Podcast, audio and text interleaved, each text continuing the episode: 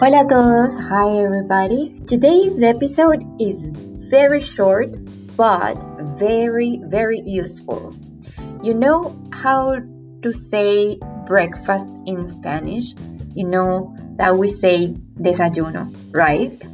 But do you know how to say lunch? Well, if you don't know yet, you'll learn today. Almuerzo. That's how we say lunch. We can say vamos a almorzar. Let's have lunch. For me, almuerzo is a very pretty word. If you see, it starts with al, an Arab root that we will see in many words in Spanish. I think it means the, el, and the rest of the word comes from a Latin word that means, from what I have read, it means bite. So, almuerzo, the etymology would mean the bite, el mordisco. Very weird. I usually eat lunch at noon. Normalmente almuerzo al mediodía. Of course, it depends on my day and if I am hungry or not.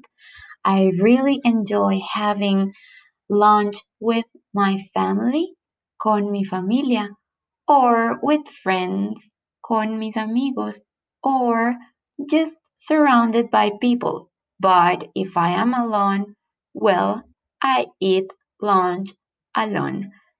Almuerzo sola. One of my favorite almuerzos is the combination of pulses, rice, sweet plantain, and avocado. Pulses, I don't know if I'm pronouncing it well, but in Spanish is leguminosas. It can be beans, frijoles, chickpeas, garbanzos, lentils, lentejas, with rice, arroz, avocado, aguacate, and why not some ripe or sweet plantain, plátano maduro o plátano dulce.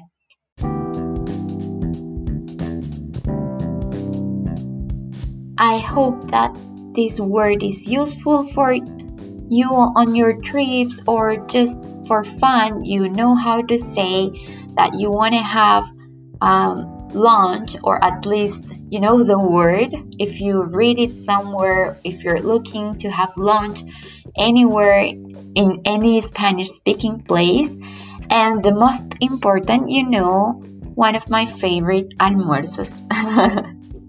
I hope you have a great day. Bye